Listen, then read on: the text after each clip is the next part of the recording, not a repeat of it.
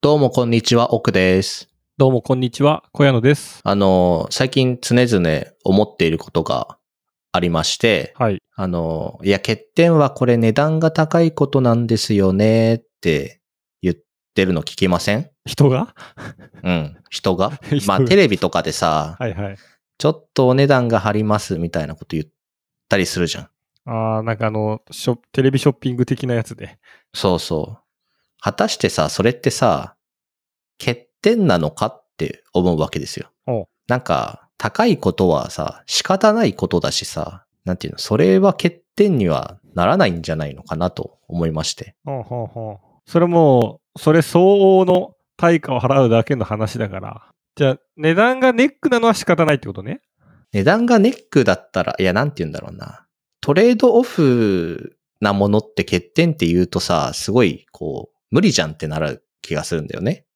絶対生じるじゃん、みたいな。そう、絶対生じるもの、性能がいいものは値段が高いのは、しょうがない話で、いや例えばだから、なんて言うんだろう、ここのデザインが微妙っていうのと、機能が優れているかどうかっていうのはまた別の話になるじゃん。だから、欠点になり、な、なる気がするんだよね。けど、うん。性能がいいことと値段が高いことっていうのは、トレードオフだから、それは欠点にしちゃダメなんじゃないかと。叱るべきそうそうそう。値段だよね、と。まあだからコスパという悪しき言葉ならば、まあ欠点なのかもしれないけど。出ました、コスパ問題。うん、けどコスパもさ、コスパが高い。なんて言うんだろうね。なんかその、まあ明らかにさ、例えば、ぼったくりみたいなものはさ、あるけどさ、まあ、コスパで物事を定義するのは難しいよねっていうのがあるじゃないですか。なんか何をもって、みたいな話をね。例えば牛丼はコスパがいいかもしれんが。うんうん。それが、ちょっと美味しいお寿司のコスパもいいでしょ、みたいな。うんうん。でそうよ。だから多分、あれだよね。70%美味しいはさ、多分安くできるんだけどさ、80%とか90%美味しいみたいなものからさ、こう値段が一気に上がるというかさ、そこの10%を上げるのに先形的な上がり方をしないよねっていうのあるよね。値段、美味しさ曲線ね。そうそうそう。これでも、なんかあの、トレードオフって概念と、うん。非線形って概念は、うん。あの、普通に難しい概念なんだろうなと思うことは多々ある。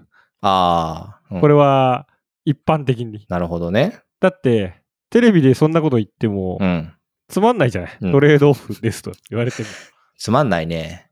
これはね、結局伝わりづらくなっちゃうんだよね、きっとね。うん。じゃあみんな高等教育を受けろってこといや、でもね、これむずくて、うん。ちょっと会社で最近、まあなんか、社内のね、インタビューではないんだけど、ちょっとまあ、プチインタビュー的なものを受けることがあって、うん。まあ社内向けのね、ものなんだけど、で、そのインタビュアーの方が、そのまあ自分のやった仕事の内容についてこういろいろ質問してくれたときに、こう、例えばじゃあここういう技術を使って、今回こっちを使わずにみたいなときに、それとこれのなんか、メリデメは何ですかみたいなう。ん。なった時に、なんかその、大きく、例えばなんか数年後で見たらこっちの新しい技術の方が絶対いいわけよ。うん。ただ、とはいえ明日からその使ってる技術を全部新しい方に変えますは無理だから、うんそういう意味では古い方にもか価値はあるというか、うん。なんか、みたいなすごいじょ条件付きの上で B もこういうとこがいいとこありますみたいうん。な、なんかお説明になるわけじゃん。はい。これでもす、すげえ、これなんか、喋った時に、あ、なんか、本当は、そんなややこしい話せず、A の方がいいんですって言っちゃった方が良かったのみたいな。うんうんうん。新しい方がいいと。そうそうそう。それはもちろん、こういう時の、こういう時の、こういう時だったら B もいいですよ、みたいになるけど。で、それは多分伝わりづらいし、きっと、まだこれ編集されてどうなってるかみ、そう結果を見てないからなんだけど、多分編集の結果、A も B もこういう良さがありますになるだろうなってちょっと思ったね。うん。まあそう喋っちゃったからね。し、こういう時のこういう時ってもうなんかややこしいから、うん。少なくとも。あと、インタビューの目的自体にそこの精密さをあんま求めてないから。うんうん。だからなんかその、もう欠点って言っちゃった方がすげえ分かりやすくなるんだろうなって思ったのね。それまた分かりやすさ説明問題っていうのがあるよね。わかりやすく説明できることが本当にいいことなのかみたいな、あと。かもそうだし、本質からずれるじゃん。わかりやすい って。そうね。だからね、世の中のことの対話で難しいよ。説明するのかだからパソコンもそうじゃない。どうやって、今僕らがこうやって音を通信してなんか録画してるのかとか、うん。まあ体の仕組みもさ、めちゃくちゃわかりやすく説明はされてるけど、本当のことを言うとなんか合ってんだっけとか多分多々あるよ。そうね。最終的に、いや、よくわかってませんって言われそうだしね。難しいのか。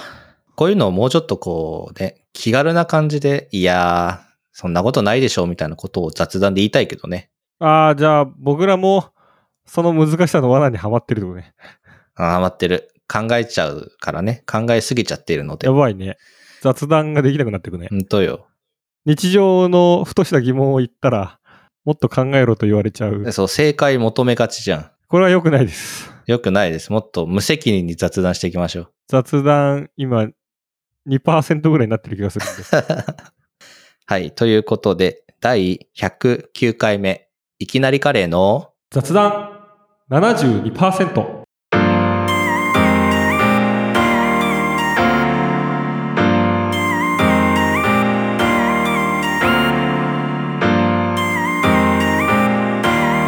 雑雑雑談72%あんまり奥君にこうドラマとかうん。アニメを紹介されつつも、まあ、そんなに見てないですけど、うん。知ってますよ。あ知ってますかうん、知ってます。それもちょっとそれでどうなんだって話なんですけど。いや、見たら絶対あなたはさ、こう、雑、本当この収録が始まる前とかにさ、あれ見たよって絶対言うもん。ああ、そこでバレてんだね。うん。見てないんだろうな ってのはすぐわかるから。でもあれを見たんですよ。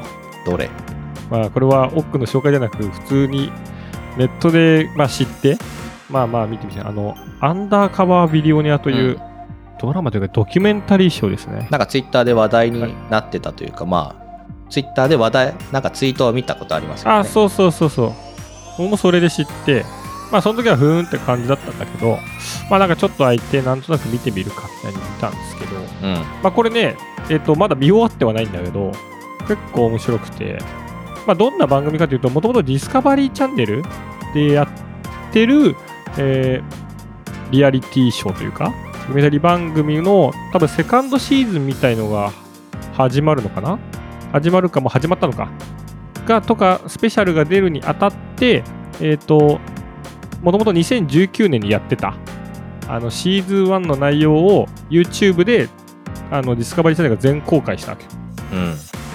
まあ、それでより多分今まで知ってる人は見見てる人は見てたんだけど、まあ、無料で見られるようになったのも含めてなんかすげえ見る人が周りで増えたのかなっていう感じがしてましてねでも内容としてはえっ、と、まあ、いわゆる億万長者の社長というかそう会大企業の創業者がその身分を偽ってアメリカの全くゆかりも縁もない町に、えー、といきなり連れてかれて、えーそこで100ドルと車とガソリン1タンクだけを持って、えーまあ、3ヶ月90日間で100万ドル規模のビジネスを作れるかどうかにチャレンジするという番組ですね。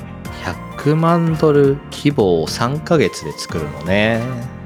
そうでこれは別に100万ドル稼いでるとかではなくて最終的に、えっと、一応その会社を売るとか評価する人たちが、まあ、100万ドルの評価をつけるかどうかうん。でもその人たちは別にこの取り組みというかは知らず本当にピュアな、えっといわゆるスタートアップというか会社を評価する人たちが出てきて、まあ、どういう評価を受けるかみたいななるほどね。1万円と車から1億円すごいね。いやーすごいよねえ、これ、どんくらい見、どんくらい見たっていうか、えっとね全8話あってうん1。時間かけ8本なんだけど今は6話まで見ましたあ、じゃあまだ評価されてないってことですか評価されてないだから終わってないあーなんなら多分最終盛り上がりの直前であー。今止まってますけどこれはさ、まあけどそうか、別に失うものがないという状態、失うものがないというかさ、別になんかこれ失敗して、失敗するとあれか、おお前んとこの社長失敗したぞって言われちゃうのかな。あと一応、100万ドルに1ドルでも満たなかった場合は、うん自腹で100万ドル払うっていう、おルールになってー。えどこに払うああ、わかんないです。番組なのかなでもなんか、一応、リスクとしてはそれを背負って。ああ。それでも、まあ、今回の主人公のグレン・スターンズは、とはいえ、その、どんなに元の知名度とか、なんかお金とか、あとは、なんか出身とかそういう条件がなくても、アメリカンドリームは達成できるんだっていうことを証明するために、うーん。一応シックハックする物語ですね。 3ヶ月って結構短くないいや、めちゃくちゃ短いよ。これ結構、一気に見るんじゃなくて、まあなんか普通に、まあ YouTube で一気に見れるんだけどさ、うん。なんか週1ぐらいでゆっくり見てるのね。うんうん。もうこっちもさ、3ヶ月ぐらい経ってくからさ、ああ、なるほどね。恐ろしいよね。その、こっちの3ヶ月に対して、うグん。レンの主人公の3ヶ月の進み方が。そんなことできないと。いや、これはね、まあ、あの、す結構、これはツイッターでもつぶやいてる人だけど、まあ、まずは、そもそもの資金が何もないから、あの、ゴミ置き場、まあ、なんうんか工場、廃工場みたいなところのゴミ置き場から、あの、なんか、転売できそうなタイヤとうんかう、ん。金物とか部品を見つけて売るとこから始める。しかもでもビジネスの、まあ、本人の鉄則として、まずはネットでそれを探している顧客を見つけて、うん。これが売れそうだって見つけてからそれを探しに行く。うんうんで、まずはどうやって自分の住居を獲得するかとか、うん。うん。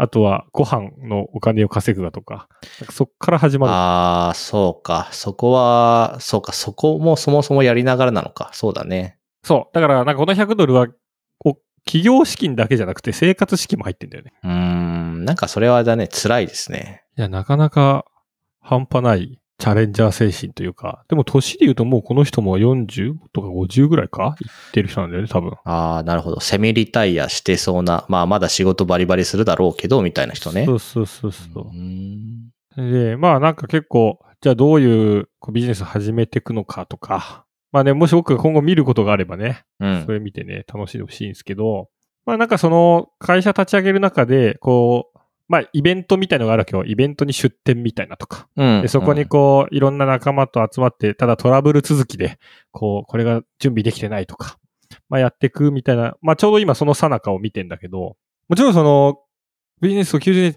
日で立ち上げるみたいのはさ、まあ想像もつかないからさ、別にそこはいいんだけど、まあです、これすげえなとか、こういう考え方あるんだとかあるけどさ、なんかそのイベントで、これが準備できなくて、そわそわして、ちょっと、なんか、険悪なムードになって、でもなんかうまくいってとか、そういうのを見てると、すげえそわそわするようになっちゃった。ああ。俺は元からそわそわするからあんまりそういうの見たくないけどね。あ、元からするんだ。なんか、そのドラマとかでさ、なんか、例えばなんか告白するみたいなとかもそうだしさ、うん。なんかやっちゃいけないことやっちゃって、あわ、あた、あ、なんか、あた、あためふためく 慌てふためくうんシーンがあるけどさ、ダメージね。それはすごくなんか嫌なんだよ。だから多分共感性周知みたいな。うん。うんうんうん。嫌なんで、それ、だからそういうの見たくないからドラマあんま見ないっていうのもあるかもしれない。あー、なるほどね。俺、子供の頃はそんな多分なかったのよ。うん。でも多分、その、自分の経験とかも増えてるからだかね。うん。なんかさ、うわ、あん時とかこういう感じだよなとか、全然状況は違いの。うん。なんか近いものに重ねて、うわー確かになんか当日になってこれ届いてなかったりするんだよな、みたいなとか。で、それに対してこうちょっと倹約で責められ、責められてはないけど、責められかけてるリーダーとか見て、うん。別になんかその全く同じ状況があったわけではないけど、なんか確か見てらんない気持ちにはなっちゃうなと思って。いやー、だから、2倍速ですかね。 2倍 速 !45 日でああ。 100万ドルうん、そうね。これでもね、なんか現実離れしてるとうん。いいんだろうね。で、アニメしかり、うん。例えばさ、なんかこの会社のイベントでこう、急になんかかなり足りませんみたいな。で、なんか、その、専用の機械を持ってくる必要があって、でもなんかそこの業者が急にトラブルが起きてみたいな時に、たまたま派遣社員のあの女性がいろんな派遣の資格持ってる人で、そのなんかトラック運転できますみって、なんか4トントラック運転してきて、すべてが解決するみたいうんうな、んうまん。あこれは派遣の品格ああの、イメージなんだけど、篠原涼子のあ。ね、はい。ぐらいぶっ飛んでると、うん。絶対ないから。まあそうね。うん。あと、それが起点になって話が進んでいくんだったらまだ許せるというかさ、あまりそういうことは感じなくて済むんだけど、なんかすごい、ね、なんだろうね。いや、だからそうなんですよ。そういうちょっと、なんか恥ずかしいと思っちゃうとか、なんかすごいこう、あの、共感性周知なのでダメです、そういうのはやっぱり。ドラマは見れないと。ドラマ見ないですね。でもさ、2倍速で見ると逆にそこを感じなくなるわけ。だから関心、自分の中の関心を薄めると大丈夫なんだよ。本当情報として摂取して、そうそうそうそそれの解釈、咀嚼の時間を削るってことね。う。咀嚼は後ですればいいから。後だと恥ずかしくないんだ。なんかその描写があるじゃん。描写っていうかさ、絶対それが映ってるじゃん。なんかその、おい、あれどうしたんだとかさ、うんすいません、まだですとかさ、これが手配忘れてましたみたいな、なんかそういうのがあるけどさ、それはもうなんかすっ飛ばして、誰々があれやってない、怒ってるっていうだけの、なんていうの、その文字情報みたいになるから、プロットとしてね、追っていくそひたすら。う。それは別になんか恥ずかしいとは思わないというか、そこになんか、それを思い浮かべるとなんか、あー、自分だとあーみたいななるけど、なんか、文字で情報だと別にそれがただ、だから歴史の教科書読んでるみたいなもんで、面白いね。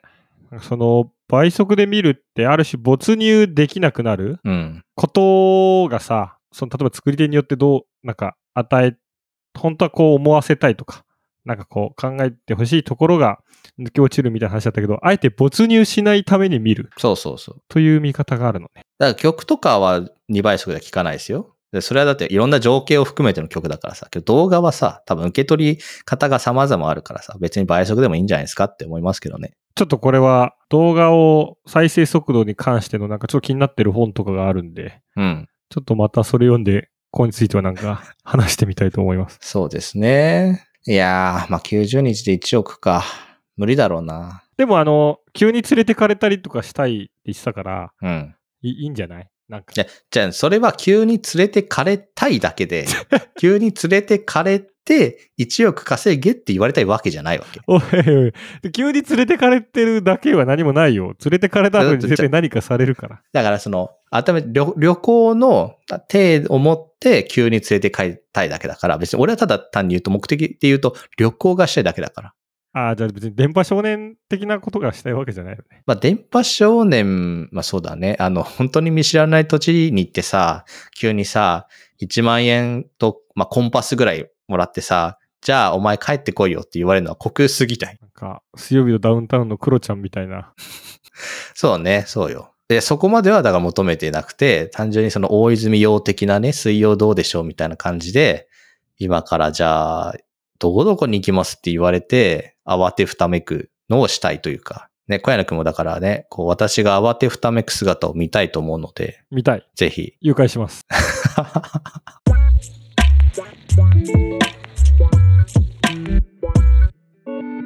雑談72%ちょっとあの話は変わるんですけど、はい。あの最近こう、自分のことで分かったことがありまして、分かったこと。洋服って、なんか接地面にしか興味ないんだなってのが分かりまして。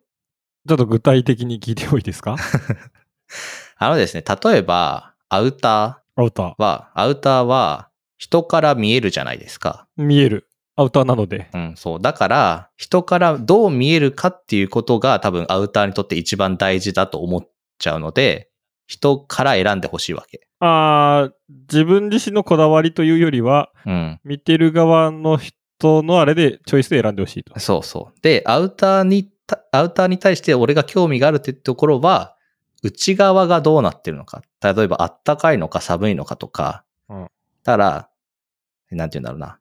柄とかに興味がないわけよ。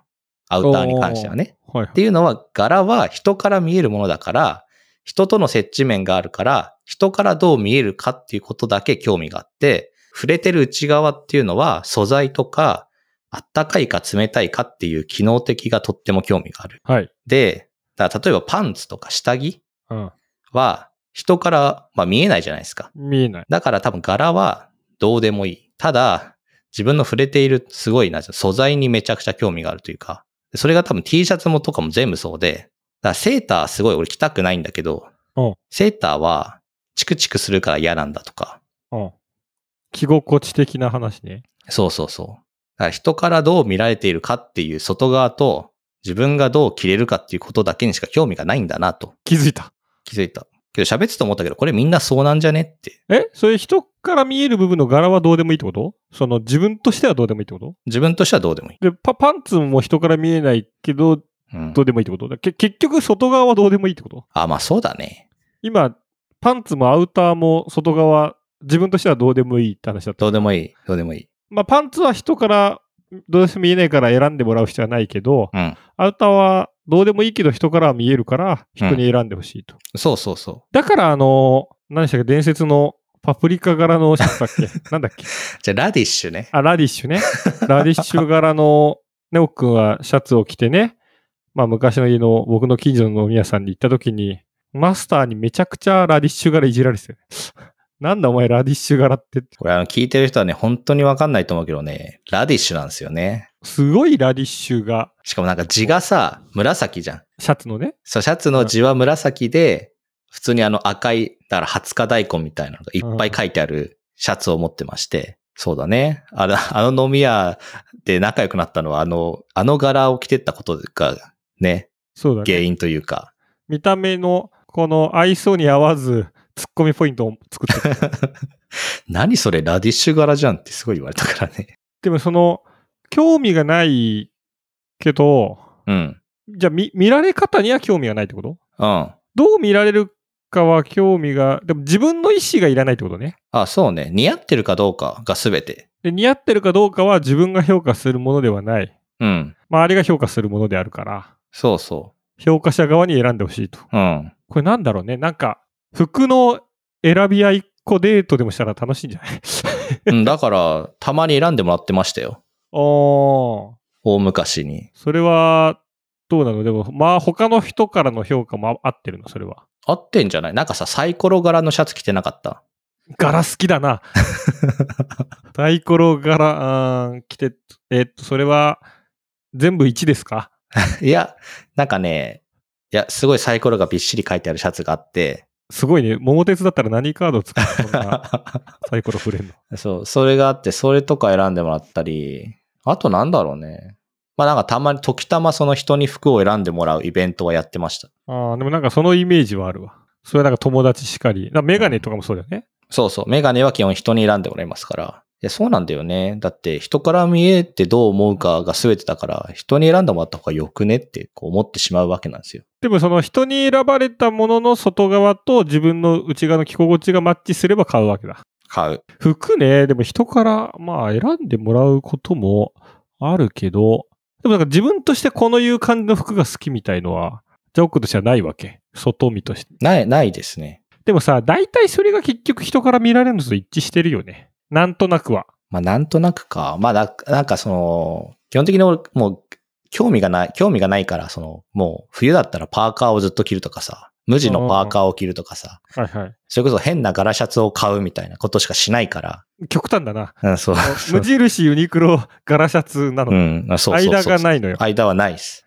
ちょっとしたロゴとかじゃなくて一気にサイコロ柄にいっちゃうから。そう。ワンポイントをね、通り越すからね、簡単に。うん、フルポイントだよね。うん。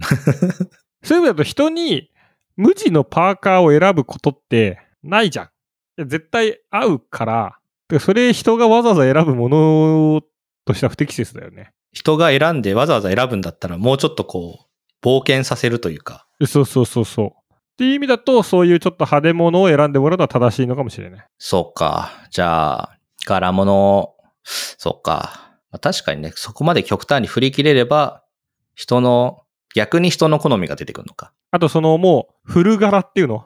あの、ワンポイントじゃなくてさ、そのシャツも、多分腕回り、後ろも全部入ってんじゃん。その、サイコロ、ラディッシュうは。ん。そういう服の人に、スペシャリストになったら。いろんな、あ、なんとか柄を持ってるみたいな。いやねそれはね、ちょっとやりたいよね。で、あれ、プリントでだと作れないよね。高度すぎるというかさ。なんか、プリントじゃないか、布からやってそれを折ってっから、うん。オリジナルはむずいよね。その生地をまず作んなきゃいけないっていうコストがあるよね。これは難しいか。でもなんかそこを極めたら面白そうだね。あの、ツイッターでさ、クソダサセーターボットみたいなさ、何それなんかその、この世のクソダサいセーターの写真を上げてるボットみたいなのがね、今もあんのかななんか昔あったのよ。うん。これがね、本当にダサいんだよね。あ、あるある。けど2000年で終わってるわ。ああ、止まってるか。例えばさ、Windows、昔の Windows のさ、なんかあの、アイコンのやつとか、うん。あとはなんか、な、何の、えそれみたいなののプリントというか、その、編まれてるやつとかがあって、なんかもはや一つの様式美というか、クソダサセーターというジャンルになってるから、あのね、結構すごい。想像いいでしょ。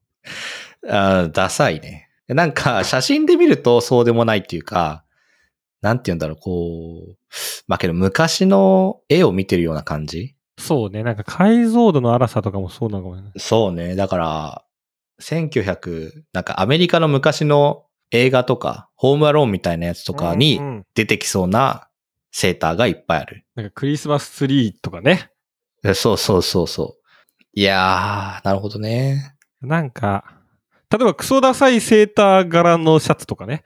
どういうことえ、だからその、クソダサいセーターが一面にいっぱい敷き詰められてるシャツとか。これ柄シャツのかなり上級じゃないおう おうだいっぱいあるんでしょここにバーって。クソダサいセーターが一個一個違うんでしょまあ違くてもいい一緒でもいいけど、違う方がいいよね。なんかそう探してもらえるというね、なんか変な楽しみ方があるから。あじゃあ柄シャ、おすすめの柄シャツを古着屋とかでなんか見つけたら、うん。 トックンにおすすめすればいいんだ。そうね。だからサイコロ柄の時は、一応出目がさ、全部違うんだよ。で、かつ、サイコロとして手をなしてないのもあるわけ。えなんかサイコロってだってさ、反対側が足して7じゃん。そうだね。そうじゃないのよ。たまに。あーじゃあちょっと立体的に見えるんだ。その一面だけじゃなくて。で立体的というかは、なんかその、例えば、普通にサイコロってさ、うんと3面しか多分一気に見えないじゃん。うーん、見えない。うん。もう半面は絶対隠れてるようなさ、そうだね見方しかできないでしょそう、なのに、1、6、2とかがかかってるわけ。その見える面に。ああー、はいはい。それはおかしいね。1と6は一緒に見えないからね。そう、違うじゃん。でしょそういうのがいっぱいああったりするわけ。 これはサイコロファンも怒る。まあそうねで。も大事なのはこの柄はよくある、ちょっとそのなんか柄、いわゆる柄物とかなんかアジアンっぽいさ、とかじゃなくてその模様とかじゃないんだよね。なんかのものが敷き詰められてるのが大事だね。ラディッシまュあそサうイコそロ。うそう。だから、だからペイズリー柄みたいのでもないし、うん。まあ、えーとチェック柄でもない。うん例えば、他で持ってるのだと、数式がいっぱい書かれてるシャツとか、ほうほうほうほう。あとね、えっ、と、あれ、コントローラー、ゲームのコントローラーがいっぱい書かれてるほうほうシャツとか、本体はないのコントローラーだけなのコントローラーだけ。それなんか私は社会のコントロールされてますみたいな。いやいやいや。 いろんなコントローラーがあるのあ、だからそのファミミコンとかさ、ゲームキューブとかみたいな。面白いね。その、その視点はなかなかないわ。だから、最近はね、全然買ってないんで、ちょっとそろそろまた買いたいなと思いますけどね。ぜひね、何か敷き詰め系の柄物セーセーターじゃねえか、シャツをね、見つけた人は、ロックに教えたら奥が買いに行くと。そうね、ちょっとまた買いに行きたいですね。そのなんかよくよく柄シャツを買ってたのは新宿のルミネの中にあるお店なんだけど、ままたそこにも行きたいですね。あとね、仙台だと牛タン柄のシャツとかね、あるかもしれない。ああ、焼肉の部位が一個一個書いてあったりとかね。あー、いいですね。なんか焼肉食いたくなってきた。はい、ということで雑談72%ではおすすめの柄シャツをお待ちしております感想は「ハッシュタグカタカナ」で「雑7」でお願いしますお便りは Twitter のトップにメールフォームがありますのでそちらからお願いします各種ポッドキャスト媒体でも配信しております Apple Podcast、Spotify、Amazon Music、Google その他もろもろですねということでまた来週